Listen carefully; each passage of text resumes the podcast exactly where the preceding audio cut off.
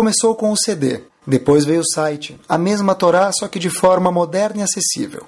O shiur do Rabino Caraguila, shiur em português mais ouvido do mundo, está agora disponível em forma de aplicativo para os sistemas iOS, da Apple e Android. Digite Caraguila na App Store ou Android Market, baixe o aplicativo de graça, ouça e compartilhe. Vamos lá, pessoal. Sempre falo boa noite antes de começar. Algumas épocas eu falava buenas noches e não sabia por quê. Até que hoje eu estava, antes de vir para o Chile, eu estava andando em algum lugar falando com uma pessoa. E aí uma pessoa começa a olhar para minha cara, eu olho para a cara dele, olha para minha cara, olho para a cara dele. Eu nunca vi essa pessoa na minha frente. Ele também nunca me viu. Aí eu falei, como posso te ajudar? Ele começa a falar em espanhol comigo. Aí fala, é você? Falou, sou eu, mas eu não sei quem que está procurando. Aí ele fala, não, sou de Chile.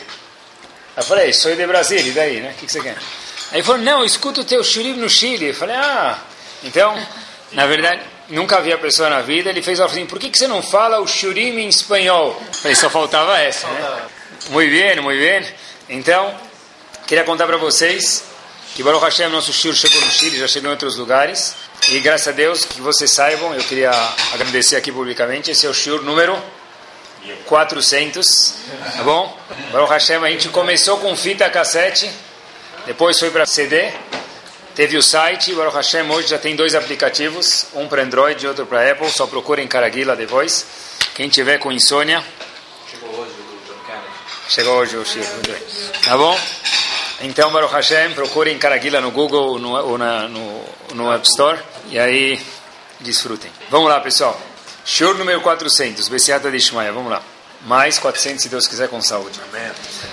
A Torá fala pra gente em Parashat Shemini um episódio que talvez seja famoso, se não é que fique agora. A Torá conta pra gente o seguinte: durante a inauguração do Mishkan, do tabernáculo, teve um episódio que era incômodo para o povo.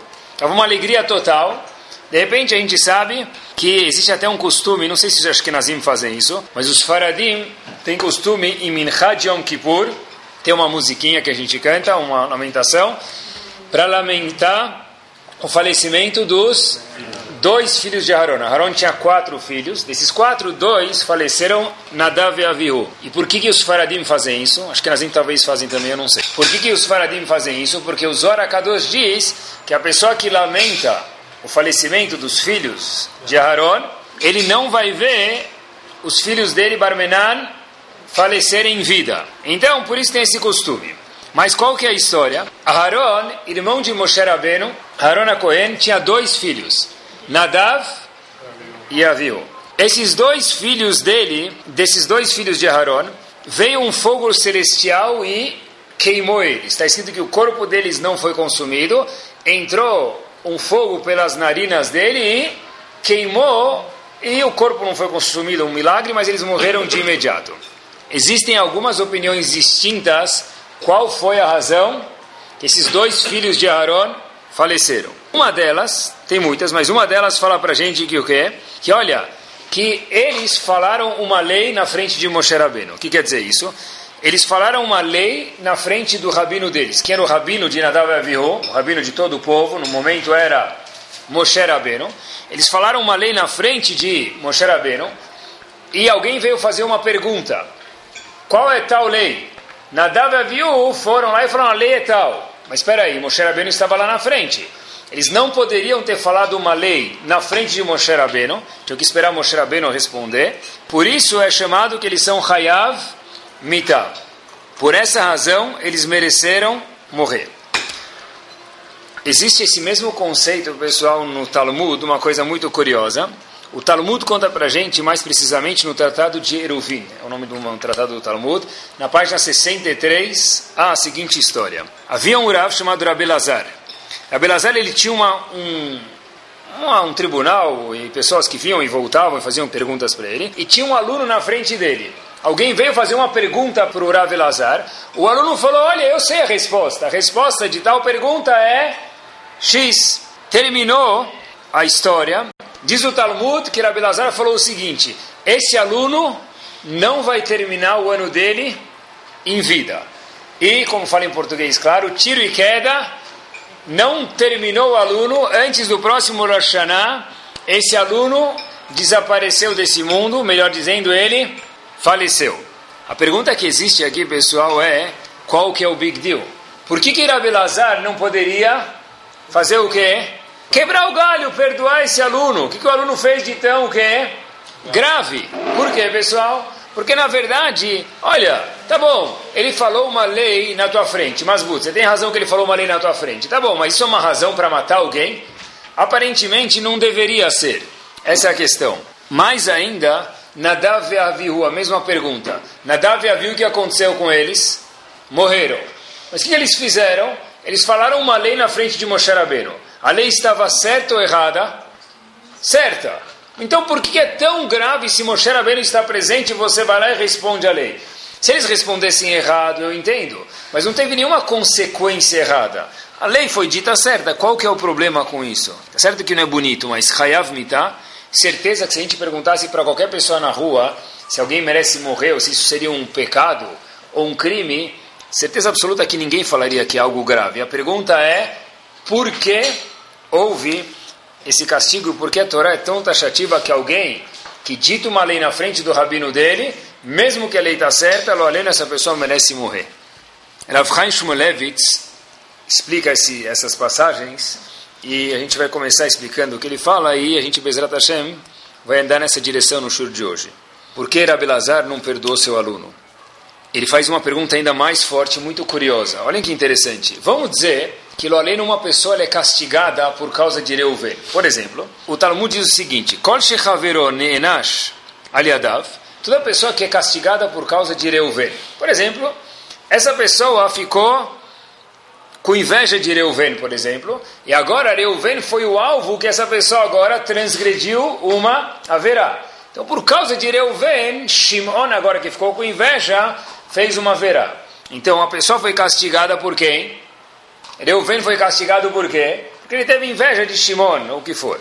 Então, Kol Shechaveron Enashalav, aliadav, toda pessoa que é castigada por causa de outra pessoa,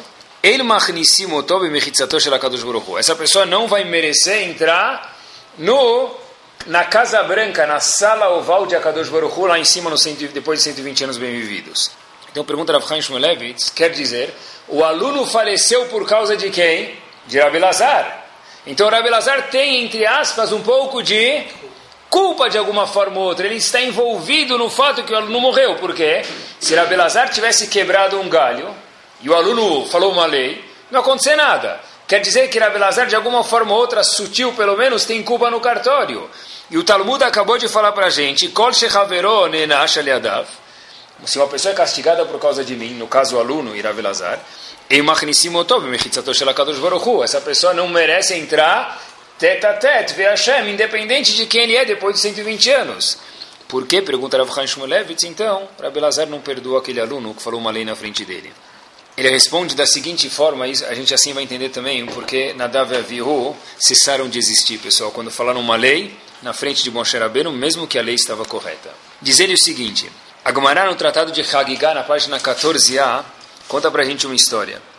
Agmará conta que um dos profetas que veio, antecedeu a destruição do Bet HaMikdash, era Yeshaya.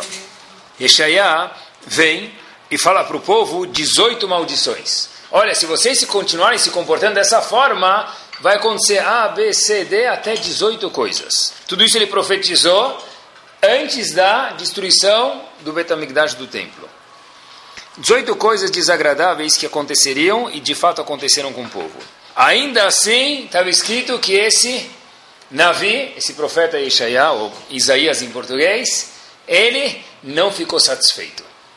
Quando ele ficou satisfeito, quando deu uma décima nona maldição para o povo, aí está escrito Nitkarerá Dato. Ele falou, agora sim eu me sinto melhor.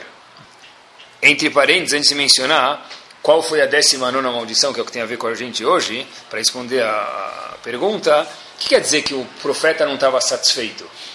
Quer dizer, ele amaldiçoou o povo 18 vezes, e até a décima nona ele não estava satisfeito. Quer dizer, o profeta tem vontade de que o povo se sinta mal? Qual a lógica disso? Um dos comentaristas no Talmud, chamado Maharsha, diz o seguinte: O profeta falou: Olha, nas 18 maldições que eu estou dando para o povo, eu não vejo em nenhuma delas um sinal da vinda do Mashiach. Por quê?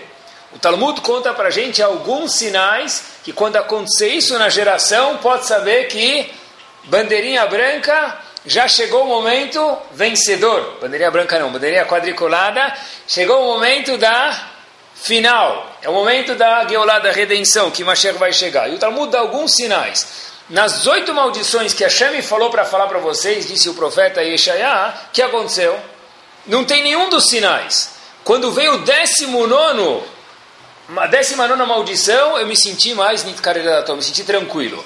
Apesar que estou amaldiçoando o povo, que se eles continuarem se comportando assim, vai acontecer isso, pelo menos é um sinal que o fim está próximo. Qual a décima nona, pessoal? A décima nona é o seguinte: olha, Irhavu anar bezaken ve'anichle be'anichvad. O que vai acontecer? Um jovem vai desprezar uma pessoa de idade. E uma pessoa vazia vai desprezar, vai tirar o mérito, vai desonrar um sábio.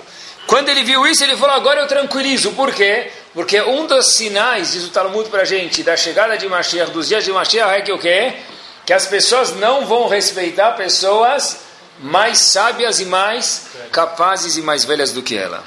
Pessoal, olha que interessante. Apesar que estava escrito nas maldições anteriores que Yeshaya falou para o povo antes de o Betamigdash, falou: olha, não vai ter ninguém estudando Humash, não vai ter ninguém estudando Mishnah, ninguém vai estudar Gumará. Falou: isso ainda não é o suficiente. Quando ele falou que as pessoas não vão se respeitar, não vai haver uma hierarquia, quando ele falou isso, ele falou: puxa, agora eu me tranquilizei. Por quê?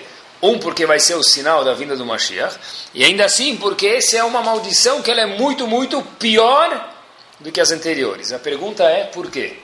Se não vai haver pessoas estudando Humash, não vai haver pessoas estudando Talmud, não vai haver pessoas estudando leis, isso é pior?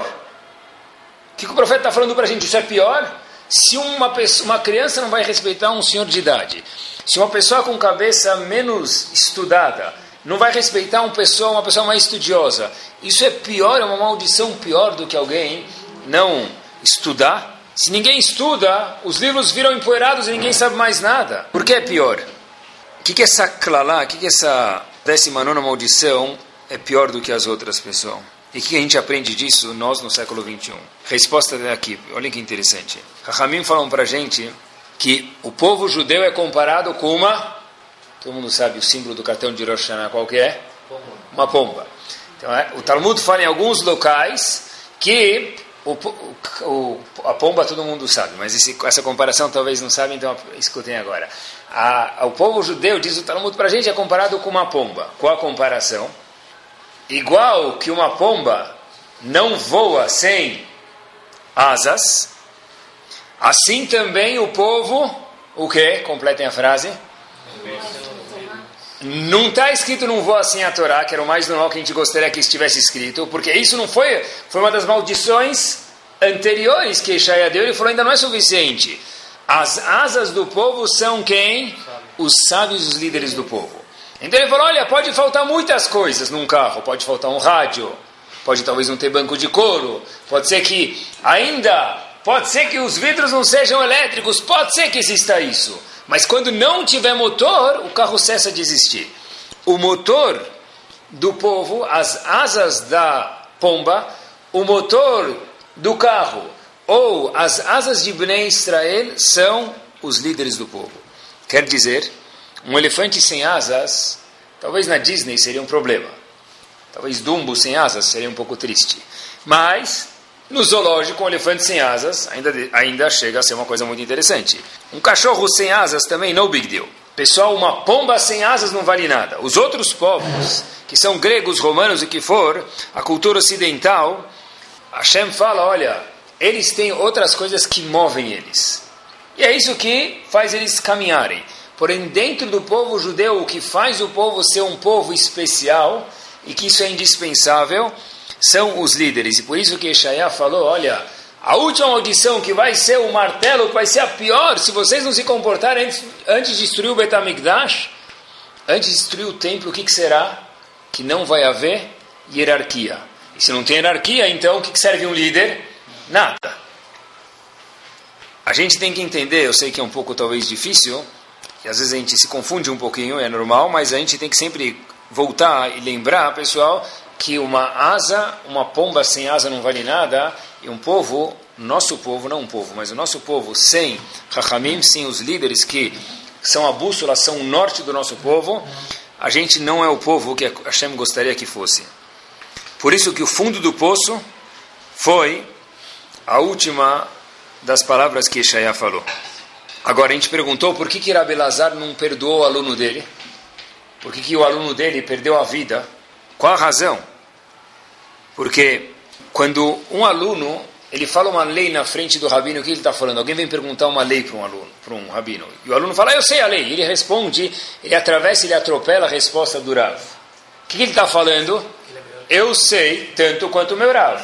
No momento que não existe mais hierarquia, não é uma coisa aqui que eu tenho como perdoar. Disse Rabelazar, se eu perdoar isso, eu estou fazendo um crime aonde? Não no meu Betamidrash, não na minha casa de estudo. Onde eu estou fazendo um crime? dentro de todo o Bnei Israel. Eu estou tirando o especial, o chantilly da pomba, que são as asas. Não é um erro contra mim, é um erro contra o povo. E diz Rav Chaim Shmulevitz, pessoal, esse foi o crime de Nadav e Avihu. Para que a gente entenda um pouquinho quem era Nadav e Avihu, quando Nadav e Avihu faleceram, Moshe Rabbeinu falou, eu pensei que Moshe para falou para Haron, eu pensei que eu e você queríamos falecer. Quando eu vi que Nadav e Avihu faleceram, eles tiveram o mérito de santificar o nome de Hashem. Através de falecer, eu sei que eles são mais elevados, mais importantes do que eu e você. Quer dizer, de quem está falando? De pessoas que Moshe Rabbeinu atestou que eram mais elevadas e mais santas do que Moshe e Haron. Algo que não dá nem para entender, nem passar sobre a nossa mente.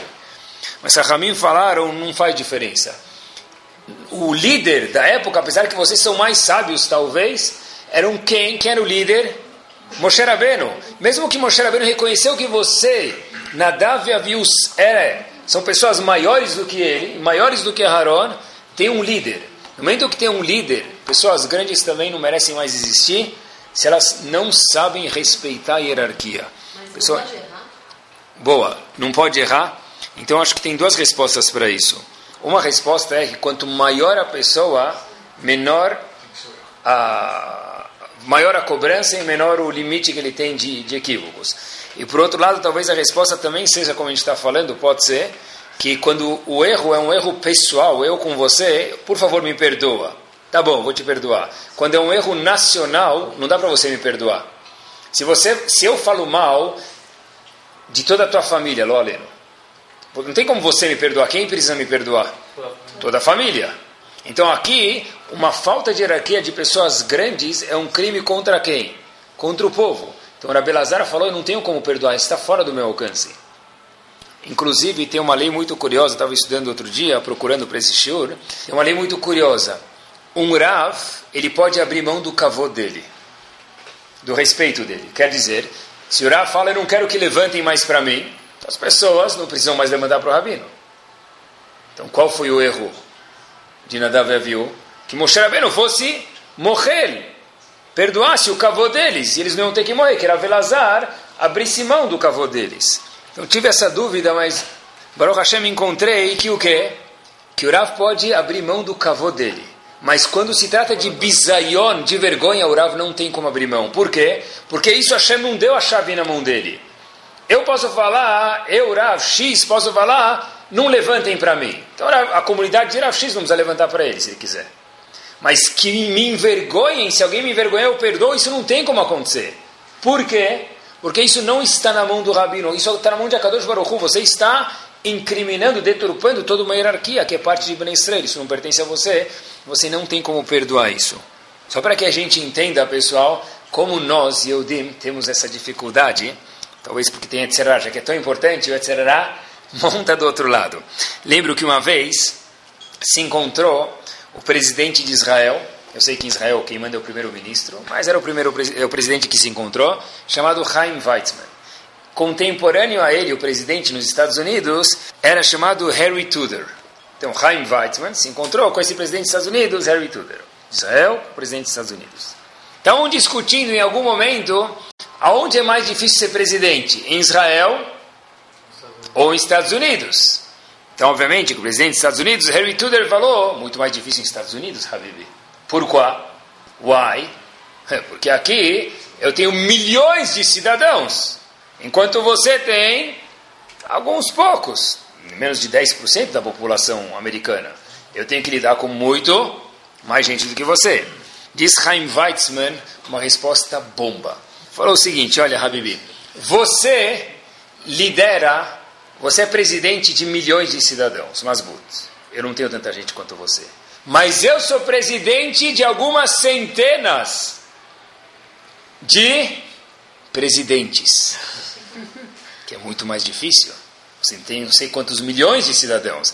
Eu sou poucos milhões de presidentes. Por quê? Porque cada cidadão em Israel se acha que ele é um presidente. Então, meu trabalho é muito mais difícil do que o seu. Não sei o que eles decidiram no fim, mas esse ponto da história, a certeza, ele é verdadeiro. Obviamente, porque se não tem, mesmo num governo, seja ele laico ou religioso, não faz diferença. Se não tem uma hierarquia, se o governador manda mais que o presidente, o vereador de Mossoró manda mais do que o presidente do Brasil, então, para que, que serve o presidente? Ninguém manda, vira, vira uma bagunça. Olhem até onde vai isso. Tenho uma história famosa que eu li ela algumas vezes e me chamou muita atenção. Faz uns 10 anos. O livro agora já não é tão famoso e não chama muito a atenção das pessoas, mas para mim ainda chama. O Rav Shach, Zichron Lebracha, tem um livro chamado Shimusha Shel Torah, saiu talvez 10 ou 12 anos atrás, onde ele atestou algumas histórias que ele escutou no ouvido dele e contou e escreveu esse livro. E lá ele conta que tem uma história do Rav de Presburg, Hatam Sofer. Uma vez ele foi convidado para subir num Sefer Torah, e era o fim do Sefer Torah. E o fim do Sefer Torah, Zota Bracha, fim, última paraxá. Simchat Torah. Ele foi subir no Sefer, ele olha o Sefer e ele recusa aliar que aconteceu? Disse o Hatam Sofer o seguinte: Eu estou vendo, olhem que interessante, que o fim do Sefer Torah ele está exatamente, as últimas duas, três, quatro linhas estão exatamente iguais às linhas anteriores. Nesse Sefer Torah eu não quero subir. Eu pergunto para ele: Como assim? A linha tem que ser diferente? Diz Hatam Sofer: Claro que tem que ser. Porque qual é o costume? Quando se inaugura um Sefer Torah, se convida os amigos, ou quem for, os vizinhos, ou os amigos e vizinhos, para preencher a letra. Hoje em dia, como a gente faz, entre parênteses, a gente coloca a mão em cima da mão do rabino. Mas antigamente, cada um ia lá e escrevia a letra. Então a minha letra não vai ser tão bonita quanto a do Sofer. Então as últimas duas, três linhas ficam um pouco deixando a desejar comparada com as outras. Disse o Hatam Sofer, esse Sefer Torah eu vi que foi escrito de forma normal. Eu não quero participar e não quero ler. Porque não é passul, não. Mas eu não quero participar porque o costume de Ben Israel é fazer o quê? Que ele fique não tão bem escrito. Óbvio que de acordo com a Allahá, mas não tão bonito.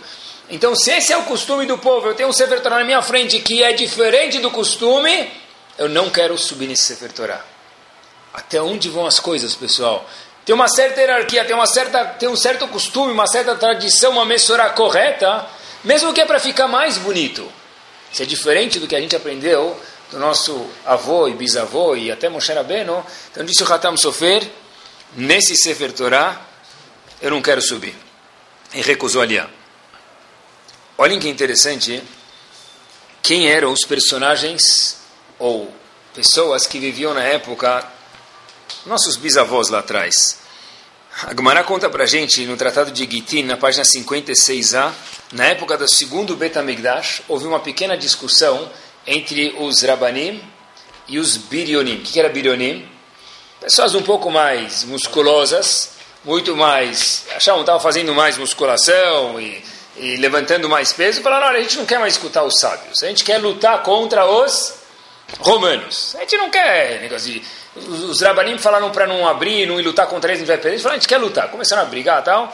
Então, quem estava dominando a cidade, quem dominava a cidade, fech... os Eudim estavam fechados, dentro de Jerusalém, nos muros. E quem era a polícia federal? Os Birionim. Os Rabanim viram uma hora e falaram: olha, agora sim a gente precisa sair para conversar com os romanos, talvez a gente consegue uma negociação. Quem que precisava sair? Era Yohanan. Yohanan quer sair da cidade.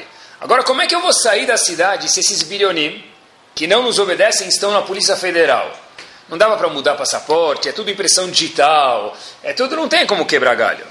Então, Rabi falou, eu preciso sair da cidade. Tive uma ideia vou me fingir de morto, vocês me carregam para fora da cidade, saindo de lá, Baruch eu saio do caixão e eu falo com os romanos. Beleza. Então eles estão passando lá, a gente falou, a gente precisa enterrar a Yohanan fora da cidade, com licença.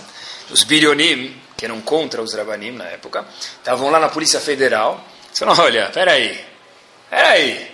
Quem falou? Talvez eles tenham um plano, talvez esse Rabino Yohanan não está morto aí dentro. Opa, os alunos estavam carregando Rabi Yohanan começaram a suar. É verdade. Então os Birionim tiveram uma ideia. Sabe o que? Vamos pegar uma espada, furar o lugar onde ele está. Se ele gritar é porque ele está vivo. E aí, se ele estiver morto, pode ser enterrado lá fora. Eles iam furar ele. Falaram, peraí, peraí, peraí. Se a gente furar Rabi Yohanan, mesmo que a gente não concorda com eles, assim disseram os Birionim, Yomru Rabanan de Kadakro, todo mundo vai falar o quê? A gente está espetando quem? Os rabinos. Ai, ai, vai ficar feio. Vamos procurar outro jeito. Peraí, eu tive uma ideia, disseram os Birionim na Polícia Federal. Vamos chacoalhar o homem. Tá, chacoalha duas, três vezes, coloca no liquidificador, o que, que vai acontecer? Ele vai falar, chega, chega, dá um Dramin. Quando ele fala, dá um Dramin, a gente sabe que ele está vivo, é tudo uma farsa. Iam chacoalhar, o que, que eles falaram os próprios Birionim? Yomru Rabanan Dachafu. Todo mundo vai falar o quê? Puxa, que feio. Nós, Birionim, estamos chacoalhando quem? Os Rabanim. Aí deixaram Rabi Yohanan sair, e Rabi Yohanan de fato não estava morto, saiu, Mehayamedim, saiu do caixão lá fora e começou a negociar com os romanos. Pessoal, olha que interessante. De quem está falando dessa época? Esses Birionim, eles eram contra a ideia dos Chachamim, eles iam espetar a Biohanan, chacoalhar a Biohanan, o que, que eles falaram? Puxa, é feio fazer isso. Quer dizer, inclusive quando havia uma discórdia, eles entenderam de alguma forma ou outra, em algum momento, que tem que ter um certo respeito. Eu não penso conforme você, eu não acho, eu acho que a gente tem que ficar aqui e tem que guerrear. Não que nem vocês estão falando, mas eu nunca vou espetar ele, eu nunca vou chacoalhar ele, porque vai ficar tão feio isso. A gente precisa entender que, de fato, o pessoal, sem mensurar, sem essa tradição, sem esse costume que nós temos, e pai passa de pai para filho, e de para aluno, o nosso povo não vale nada, não é mais uma pomba. Porque uma pomba sem asa, o que, que vale uma pomba sem asa? São eles que ensinam a gente a interpretar a Torá. Quem ensina a gente a interpretar a Torá? Os Chachamim. O mesmo passo pode ser visto de N formas. A forma certa, quem ensina a gente a interpretar as formas corretas, são nossos sábios. Até lembro, uma, um aluno meu me contou que, o nome dele é Rav ele me contou o seguinte, que, que o indivíduo estava andando, passando num lugar, um português estava andando, e aí até uma placa pode ser interpretada de duas formas. Estava passeando, aí ele vê uma placa escrita português e uma placa escrita devagar, quebra-molas. O português vê isso, o que ele faz? Acelera a 120, hum, passa com o carro, e poucos metros depois o carro do português está despedaçado, todo quebrado. O português fica todo intrigado, fala, puxa vida, estava escrito devagar, quebra-molas. Eu passei a 120. Alguns metros depois, ele vê outra placa escrito, cuidado, rápido também. Né? Correu, rápido também, quebra-molas. Quer dizer, pessoal, mesmo uma placa, se você interpretar ela errada, precisa ser um português nesse caso, mas se você interpretar ela errada, o que, que vai acontecer? Vai acontecer que vai fazer as coisas erradas. Dentro da Torá também o mesmo passo pode ser interpretado de N formas. A gente precisa ter os óculos dos Rahamim e sem eles a gente não vale absolutamente nada. Escutem só essa história. Eu pensei algumas vezes se ia contar a história ou não. Fui, voltei, apaguei, escrevi ela de novo aqui no meu papel, voltei, mas vou contar para vocês porque acho que a mensagem é importante. Não é uma lei para ser praticada, para cada um praticar em casa, mas é, um, é uma história que vale a pena. Havia um senhor, a história aconteceu em Israel, chamado Shmuel, ele estudou as alachot de Eruv, as leis de Eruv. São leis muito, muito, muito detalhadas e muito complicadas. Eruv de Shabbat. De repente, ele estava com uma dúvida sobre o Eruv da cidade de Tveria, em Israel. Ele liga para o Rav da cidade. O Rav da cidade, na época, era chamado Rav Moshe Clears. Um trabalho muito grande. Rav Moshe fala para ele, olha, não se preocupa, porque cada semana tem alguém que checa o Eruv. Você não precisa se preocupar. Eu entendi, obrigado pela sua preocupação. Mas Mathaf, não se preocupa que é, o Eruv está bom. Bom, esse Shmuel continua incomodado porque ele viu que tinha um detalhe que ele sabia que não estava de acordo com a lei, com a Allahá. Eu sei que não está bom. O Tudo isso acontecendo, importante detalhe, na sexta-feira Erev Shabbat. Vai começar Shabbat, ele causando essa questão na lei. Todo mundo esperando, vai, não vai, não falaram nada, o Eruv continuou funcionando. Passou Shabbat e ele foi perguntar para uma pessoa, apontar a dúvida que ele tinha, e essa pessoa, que era a pessoa que verificava o Eruv naquele Shabbat, olhou, abriu com ele Shulchan Aruch, o código de leis, e viu que Eruv estava passul. Passou Shabbat, viu que Eruv estava passul. Eles foram correndo para o Rav de Tveria, esse Rav Moshe Kliers, e falou para ele, olha Rav, esse senhor Shmuel tinha advertido o senhor que o Eruv tinha um pequeno porém, e esse pormenor invalidava o Eruv, e de fato a gente encontrou aqui no Shulchan Aruch isso. Diz o Rav de Tveria, pessoal, olha que interessante, não é para a gente repetir essa ação, mas olha até onde vão as coisas. O Rav de Tveria falou, eu entendi isso. Eu entendi quando você me falou isso na sexta-feira, e era Erev Shabbat. Só que eu sei também que Tveria é uma cidade muralhada, né, naturalmente, causa da, da estrutura dela, ela tem muralhas naturais. Ou seja, o problema de carregar aqui em Tveria é um problema grave, mas menos grave. Ele deixa de ser problema da Torá e vira um problema rabínico. De novo, essa história não é para a gente tirar conclusões para a gente fazer, mas a ideia que tem atrás da história é sim importante. Eu achei e entendi de Rav Moshe Kliers que falar que o Eruv estava inválido, inapto e passur naquele momento ia ser uma falta de respeito aos rabanim do local. Ele não estava envolvido, mas ser uma falta de respeito ia ser um pgam, um defeito em Kavod da Torá. Kavod da Torá, como a gente está vendo hierarquia, respeito da Torá é um isur grave de oraita. Carregar naquele lugar era um detalhe que talvez seria uma proibição rabínica. Por isso que eu achei melhor não fazer um barulho naquela circunstância, deixar as pessoas carregarem. Por quê, pessoal? Porque quando eu pesei as atitudes entre falar que Eruv estava passando e causar um bafafá na cidade, ia ter uma falta de respeito para as pessoas que cuidam da Torá, eu achei melhor ficar quieto, disse Sirav, também um gigante, porque cavô da Torá é mais forte naquele caso, naquele momento, entendeu, Rav, do que carregar ou deixar de carregar naquela circunstância específica. Pessoal, olhem que interessante, olhem como tem que pesar e olhem quanto vale o cavô das pessoas que são nosso farol de Torá. A gente sabe que o que quer dizer cavô da Torá, pessoal? Olhem que interessante. Mesmo em casa, Rabanit Kanievski, Zichronah Libraha, esposa do Rav Chaim, Sheibadele Chaim Tovim, ela fez durante 30 anos da vida dela seu Dash Lishit em Yom Tov. A gente sabe que em Shabbat existe um conceito de fazer três refeições. Em Yom Tov não existe conceito. Existem poucas opiniões que dizem que tem que fazer mesmo em Yom Tov uma terceira refeição. Imaginem só vocês, dois dias de Yom Tov, em vez de quatro refeições, sartén, fazer seis. Rav Chaim Kanievski costuma fazer mesmo em Yom Tov mais uma refeição por causa daquela opinião. Rabanit Kanievski falou, é Kavodatora, é a sua esposa dele. Mesmo que talvez meu pai não faça assim, mas agora eu me casei com ele, o que, que eu tenho que fazer?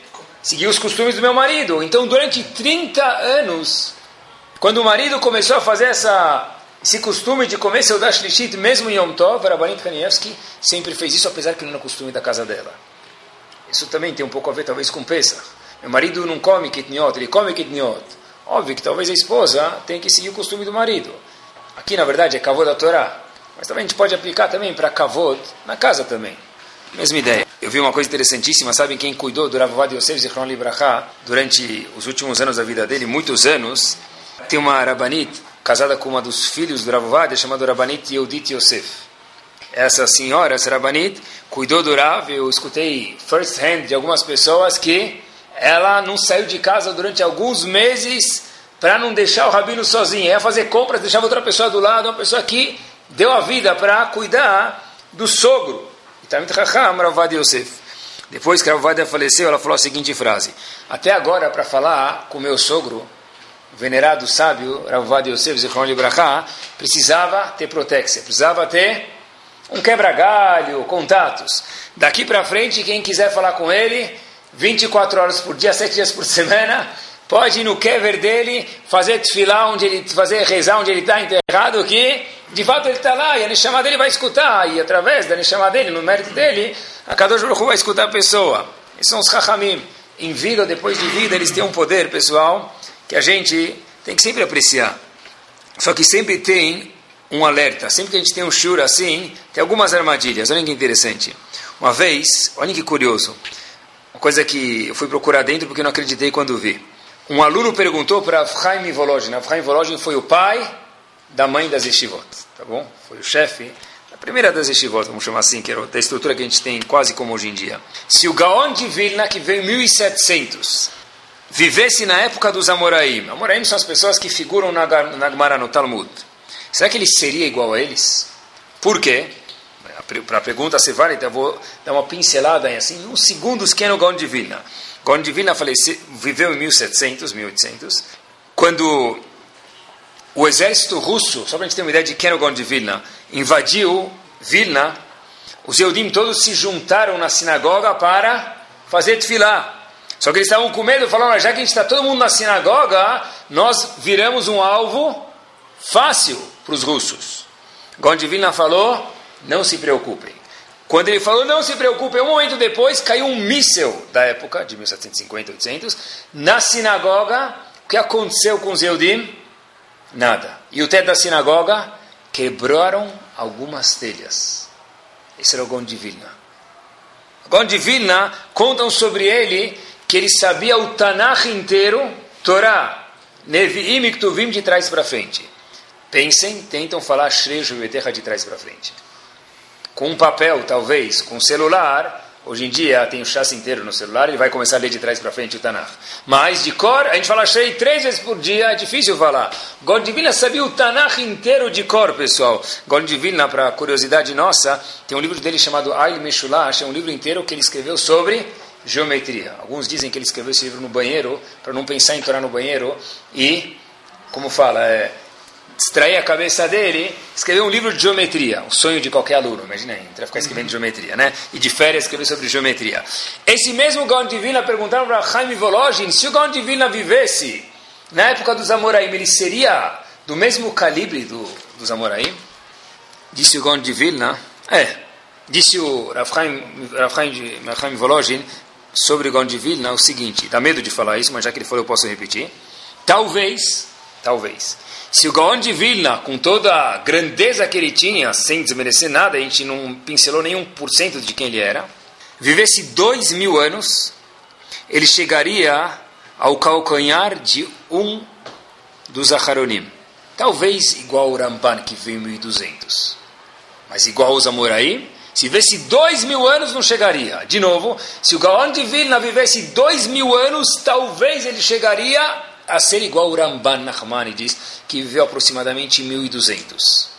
Igual os Amoraim que vieram na época do Talmud? Óbvio que não. De quem está falando? Nem temos ideia de quem que é o Gaon de Vilna, pessoal. Portanto, quando a gente, logo que escutei isso, para mim aprendi um grande legado. Quando a gente escuta que Rabanim fizeram na época do Talmud decretos, por exemplo, não pode tomar halavakum. Independente como que é halavisre, halavakum, mas existe uma lei que não pode tomar halavakum. Ou, mesmo que a comida é kasher, quem precisa cozinhar a comida? Um Yehudi precisa ligar o fogo, ou se for Faradi, colocar comida no fogo. Ou, coisas talvez até mais recentes. Poxa vida, elevador tem que ser de Shabbat? Se o elevador para em cada andar no elevador de Shabbat, o que, que muda isso? Às vezes, pessoal, se a gente entender que o Gaon Divina, se ele vesse, mil, se ele vesse dois mil anos, ele talvez chegaria a ser igual ao Ramban. E não conseguiria chegar a ser igual aos Rabanim do Talmud. Como é que eu, simples mortal no século 21, que se vesse 400 milhões de anos, não chegaria a ser nem igual ao Gaon Divina, óbvio.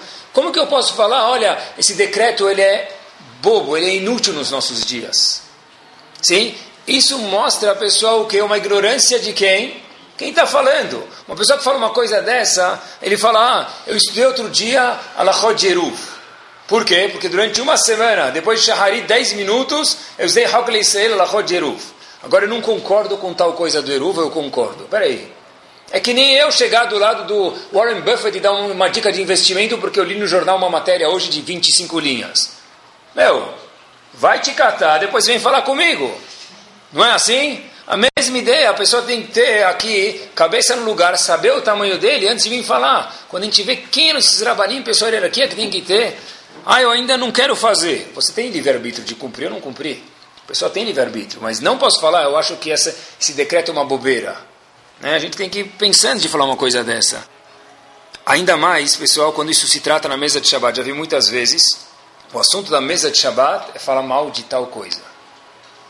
Eu nunca deixei de dar respeito na minha casa. Eu sempre falo bem de Rabanim. Não sei porque meu filho despreza. Porque nos últimos seis Shabbatot, na mesa de Shabbat, o, o bate-papo foi porque tal rabino permite isso, o outro não permite. Habibi, lê porque a vota, se harav. Você tem teorav? Teorav permite? Come, faça, brinca, rola e deita. Daqui 120 anos você vai falar, meu Rav me permite, eu faço, acabou. E se meu Rav não me permite, então siga teu Rav. O que não pode é falar, ah, puxa, por que esse Rav permite e aquele não permite? Porque como tudo na vida tem discussão e a pessoa tem que ter uma linha e seguir o Rav dele. Meus filhos, quando escutam que eu desprezo, eu falo um, um comentário sarcástico com minha esposa, ou com meu sogro, ou com minha sogra na mesa de Shabbat, ou com meu vizinho que eu convidei, mesmo que teve Dvar Torah depois, qual foi a mensagem que eu deixei? Não adianta colocar foto do Rav na parede depois. Porque você já falou que o Rav não é nada para você. Então o que, que adianta a foto na parede? Sim? Então, pessoal, é pensar um pouquinho. É pensar um pouquinho quanto vale o cavô da Torá. Ramim falaram que Nadav e Aviv foram embora porque não tinha cavô da Torá. Como a gente fala, e vai junto com o cavô da Torá, isso eu sei que é um pouco delicado, mas a gente está aqui para aprender, eu aprendo junto com vocês. Olha, quanto custa um aquecedor? Fala, ah, aquecedor hoje quanto custa? Ar-condicionado talvez é um pouco mais caro, tem que instalar tudo, né? Mas quanto custa o aquecedor? 500 reais? Talvez? Então, quer dizer, tem aquele aquecedor ainda de, de, de resistência, né? O aquecedor, ah, tem, aquecedor, tem aquele ventilador lá que aquece, aquele ventilador que sai, solta um baf, bafuzinho, né? 200 reais, tá bom. Pessoal, o aquecedor, e quanto custa o aquecedor de banquinho, ele fala na mesa de Shabbat? Como assim? O cara que sente a Torá o dia inteiro, quanto custa isso? Ele custa muito mais caro. Por que, que não compra aquecedor para deixar embaixo do banquinho da sinagoga, para ficar aquecendo o banquinho do Betamidrash? Ele fala uma piadinha assim, bastante sem graça. Os filhos escutam. Daqui seis meses, daqui dez anos, o pai às vezes pode ser que ele tenha um problema, ele quer levar o filho para conversar com o rabino, o rabino fala, não quero ir, não me interessa. Por quê? Eu sempre falei, Kavodarav, Kavodarav, Tfaddal, vem, volta. Por quê? Porque eu falei uma coisa, mas agi de outra forma, pessoal. Se eu vejo um cara estudando, eu falo para eu falo para mim mesmo, essa pessoa é um bobão, e eu articulo isso, as pessoas veem isso que ele é um aquecedor de banquinho, que não vale 200 reais. Então, eu tirei todo o cavô da Torá, é o shur de hoje, pessoal. E tive pensando comigo mesmo, se a gente olhar de 30 anos para cá, para trás para cá, eu sei que ainda a gente pode sempre melhorar. Mas quantos lulavim tinha na sinagoga? Um Talvez dois, a sinagoga era muito religiosa. E hoje, parece uma floresta de Lulavim, lá Baruch Hashem. Né? Alguma coisa deve ser a méritos de líderes que fizeram isso acontecer. Pessoal, quantas aulas de Torá tinham na cidade? Talvez uma aula em árabe, em aramaico, em francês ou yiddish, que poucos tinham capacidade de entender. Hoje em dia, Baruch Hashem, quem que não tem acesso à aula se ele não quiser? Mesmo o kashrut, tá, podia melhorar. Tudo bem, tudo na vida pode melhorar, mas como que era 20 anos atrás e como que é hoje? Como que era o filim de 20 anos atrás?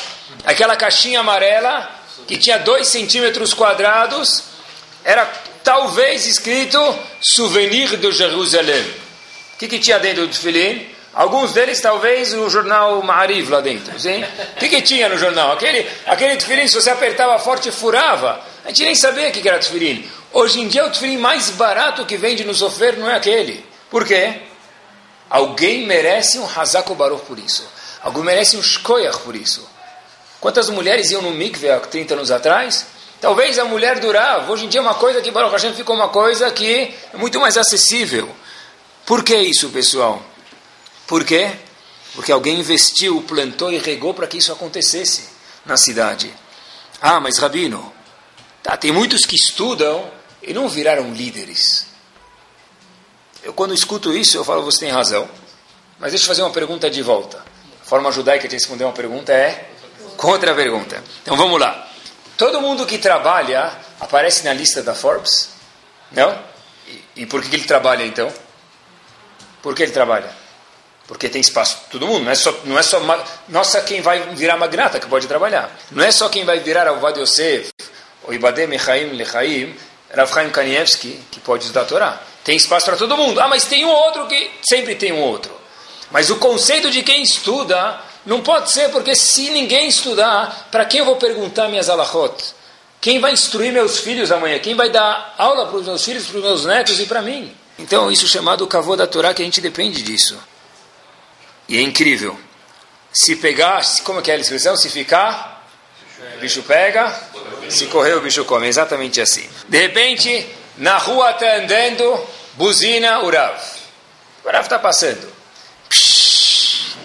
Se o carro é novo, opa, Menuen Jaye, em Pesach fala Mitzrayim. Da onde veio? Aqui deve ser que veio Menuen Jaye, deve ser que a chave da tzedakah deve estar aberta lá e deve estar entrando bem. E se o carro dele é muito é mais velho, o que, que é? Ai, Beschlepper. Então, qual que é o carro que ele pode ter? Se é bonito, ele é Gashmiut, materialista. E se ele é um pouco mais antigo, então ele é Flintstones. Então, cadê? Se eu não dou espaço para que esteja certo, eu estou sempre procurando os erros dos líderes, óbvio que eu vou achar N erros, pessoal. Qual é a solução? Olhem que bárbaro. Está escrito em Birkei Avot, Aselecha Rav. Cada pessoa tem que ter o Rav dele. Knelecha Haver. Comprar um amigo, mesmo que custar, tem que ter amigo. Ninguém vive sem amigos. E termina a Mishnah em Pirkei Avot, a ética dos pais, dizendo, Ve Revedan Kol Adam Lekav Zehut. Julgue as pessoas para o bem. Tenha um Rav, vírgula, um amigo, vírgula, e julgue as pessoas para o bem.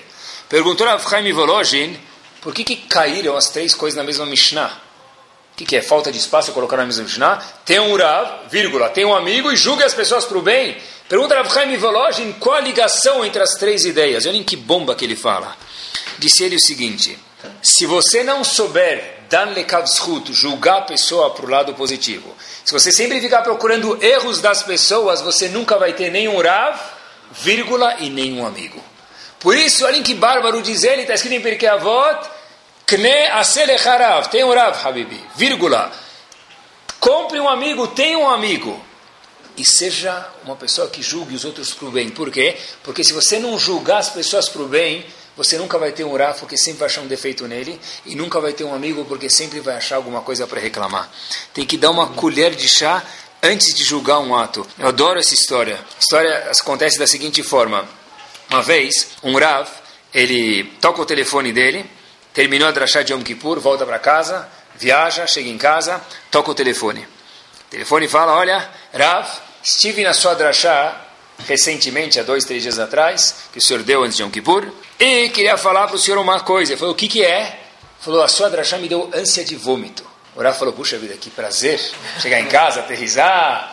Muito obrigado, se eu tiver mais coisa para falar, pega meu telefone, e-mail, vem aqui pessoalmente, é um prazer falar com você. Falou, olha, Rav, eu queria te falar uma coisa, mais ainda. O quê? Ele falou, eu estava assistindo a Drachá, eu fiquei frustrado. Falou, mas por que frustrado? Ele falou, olha, vou te contar. Eu sentei na primeira cadeira lá, porque o senhor, o senhor me conhece, eu sou uma tal pessoa, e afluente na comunidade, sentei na primeira cadeira, e eu não consegui me desligar de uma coisa. O quê? O senhor estava com um relógio na mão, e eu fiquei o, o senhor inteiro vidrado no relógio do senhor. Falei, talvez é da 25 de março, talvez é Rio de Janeiro, Uruguaiana, sei que negócio imitação, alguma coisa assim. Quando eu cheguei mais perto e eu conheço relógios, eu vi que o quê? Esse relógio é verdadeiro. É aquela marca que custa N milhares de dólares. Um Rav que vem antes de Yom Kippur, fala drachá, de religião, de espiritualidade, batir. Agora vem com um relógio desse. Que tipo de Rav é esse? Eu fiquei a drachá inteira, até que no fim da drachá eu vi o nome do teu relógio e eu confirmei que, me permita, a sua drachá me deu mais vontade de expelir o que eu escutei. Eu não consegui, me deu ânsia de escutar. Ela falou, muito obrigado, foi um prazer falar com você. Como posso te ajudar? Falou, eu queria que você escutasse mais meio minuto. Ela falou, tá bom, era Yom Kippur, vou escutar mais meio minuto, vou trabalhar minhas midot, trabalhar minhas características pessoais. Falou, Rav, terminou o shiur, o senhor levantou, foi cumprimentar o público, fez um barulhinho no pulso, tirou o relógio. Eu falei, agora só falta ele fazer leilão do relógio dele em público, sair na foto. E fez uma coisa que me deixou boquiaberto. O senhor levantou para alguém que estava na plateia e falou muito obrigado. Me ajudou bem para saber controlar o tempo do shiur. E devolveu o relógio para o proprietário. Eu estou ligando para o senhor para pedir desculpas, porque eu deveria ter julgado você para o bem. E durante cinquenta e poucos minutos do teu shiur, eu fiquei pensando mal de você, até que essa última ação de devolver o relógio para o dono me mudou a perspectiva. E eu fiz questão de ligar, porque para ter um Rav e para ter um amigo, como mencionou Rav Chaim Volozhin, Revedan Lekav Zehut.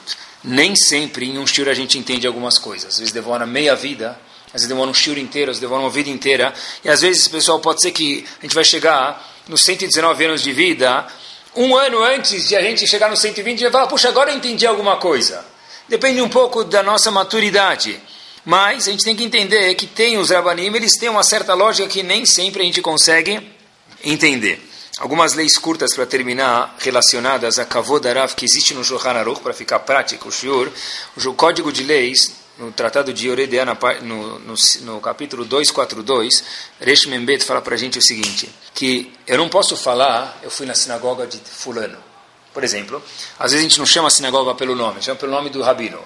Vamos chamar que, vamos dizer, eu sei que não é esse nome, procurei um nome que não existe, não sei, então vou falar um nome que não existe de qualquer jeito. Schnitzel. Eu fui na sinagoga do Schnitzel. Espera aí, Habib Erav Schnitzel. Não pode falar Schnitzel.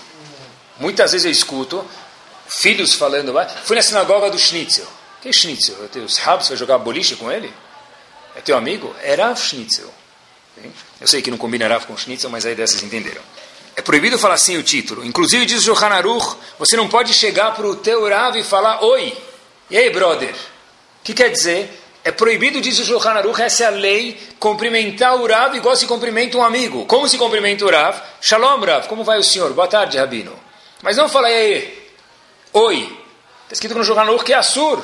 Igual tem leis de comer, leis de etc e tal. Fala boa tarde, Rav, bom dia, Rav, boa noite, Rav, o que for. Quando o Rav do Knis, por exemplo, entra na sinagoga, é um costume que os Faradim em especial tem isso, e acho que todo mundo devia ter, o Rav ganha uma liá natural, o rabino da sinagoga. Poxa vida, tem que levantar. Ah, mas ele não me dá shiur. Me interessa, o rabino da sinagoga, isso mostra que você tem respeito. Amanhã seu filho também terá respeito.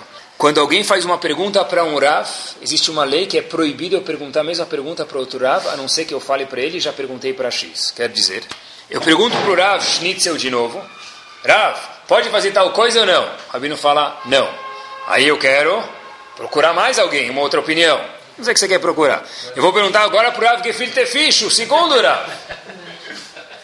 Pode ou não pode? Preciso falar para o Rabino, diz no Shulchan Aruch. Eu perguntei para o Schnitz, ele falou que é proibido. E eu gostaria de saber a opinião do senhor. É proibido fazer pesquisa IBGE e BOP da opinião dos Rabanim. Eu quero ver aqui. Se você quer falar permitido, vai na frente do espelho, coloca uma barba e fala que é permitido. Sim? Se eu quero de novo perguntar para um segundo Rav alguma opinião, eu posso, contanto que, de antemão, eu cheguei para o Rav, assim, descendo no Shulchan Aruch, falei, eu perguntei para o A, ele falou que é proibido, eu queria saber a opinião do senhor. Olhem que curioso. Os Rabanim, eles têm a função de endireitar o povo, endireitar a nação. E, e o Rav, pessoal, ele tem que espelhar o público dele. Isso me lembra, e aconteceu essa história. Uma vez uma pessoa foi na China, e na China tem tudo que você quiser, que você não quiser também. Ele foi uma fábrica de guarda-chuvas, a história aconteceu. E ele fez inúmeros milhares de guarda-chuva, importou e os guarda-chuvas todos tinham uma peculiaridade muito curiosa. Todos eles vinham com um furo no mesmo lugar. Então o indivíduo falou para ele, Habibi, eu não sei como funciona na China, mas aqui não dá para programar que lado do guarda-chuva vai cair a chuva, esses guarda-chuvas não valem nada. E eu não vou pagar pela mercadoria. Disse o chinês para esse senhor, Habibi, vem aqui que eu vou te mostrar a sua amostra. O indivíduo mandou uma amostra que tinha um furo e o chinês fez milhares de guarda-chuva com o furo exatamente dans la même place, no mesmo lugar. Por quê? É assim que funciona lá. Então, é assim mesmo, pessoal. Conforme o Rav do lugar, assim vão ser os guarda-chuvinhas do lugar. Se o Rav vem com furo, então o público vai sair com alguns furos, provavelmente. E se o Rav é um Rav potente, Baruch Hashem, que tem Siatad Ishmael, ajuda de Akadur Baruch as chances são que o público, a comunidade, vão sair sem furos. Tem que agradecer, pessoal, que a gente tem líderes como a gente tem nos lugares onde a gente mora. E olha interessante, existe uma segunda função de um Rav, fora liderar o povo. Está escrito que existe um conceito no Talmud chamado Bedin Shelmala, o Bedin Celestial. Perguntam nossos sábios, o Saba de Kelem, o chefe desse Saba de Kelem, pergunta para quem é o Bedin de cima, que vai julgar a pessoa depois de 120? Os anjos? Não pode ser os anjos. Por quê? Olhem que curioso diz ele. Porque o anjo não viveu aqui na Terra, ele não sabe quanto é gostoso comer hambúrguer do McDonald's. Ele não sabe quanto é gostoso falar da nem tem inveja do outro. Tem que ser alguém que é humano. Talvez então, disse Saba de Kelem, o Bedin celestial que vai julgar a pessoa são os Tanaim, as pessoas do Talmud. Disse ele também não pode ser. Por quê? Porque eles não viveram na minha geração, eles não sabem os meus testes. E para julgar uma pessoa tem que saber o teste dele. Então, dizem nossos sábios, quem vai julgar a pessoa? Os drabanim da geração dele, que vão julgar a pessoa depois de 120 anos bem-vividos. Quer dizer, pessoal, se Barmenan, eu zombo dos meus Rabanim, quem vai estar sentado lá na minha frente depois de 120 anos bem-vividos, todos nós, Bezat Hashem, falando, olha, gostei disso, não gostei disso, precisa melhorar aqui, precisa melhorar lá, quem vai ser? Eles, pessoal, são eles. Não é suborno aqui, mas é saber respeitar o que acontece. E só para a gente finalizar o shiur e ver quanto que isso é forte, o poder de um líder. Está escrito que na saída do Egito, uma simples servente, é famoso isso, viu uma aparição maior do que o profeta Yehezkel viu o trono celestial. Tem um livro chamado Yehezkel, é um dos profetas. Ele conta no primeiro capítulo o que, que, ele viu o trono de Hashem. A gente nem sabe que é o trono de Hashem lá em cima. Yehezkel conta que ele viu isso e uma servente na saída do Egito viu o, igual ao que Yehezkel viu. Perguntam aos nossos sábios como que ela conseguiu ver isso. Bebeu arak?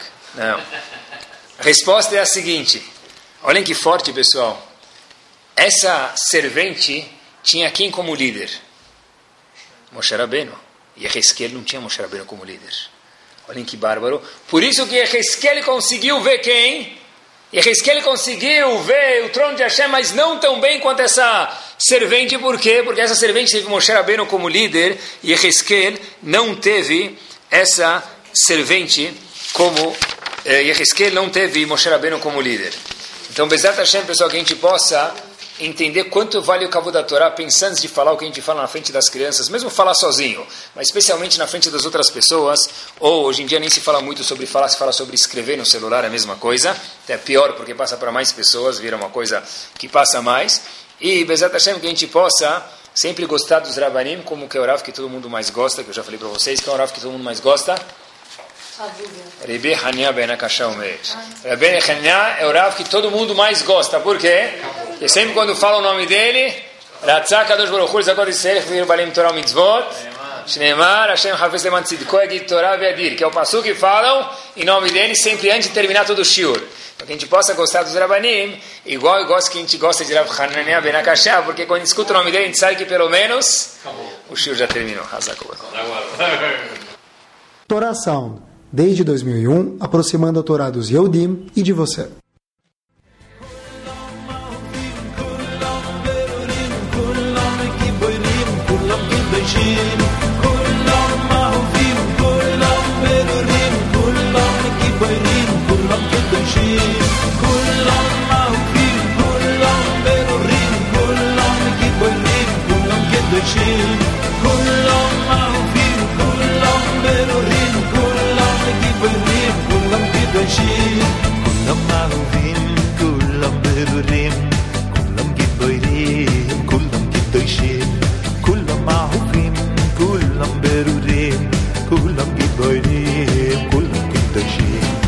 כולם אהובים, כולם ברורים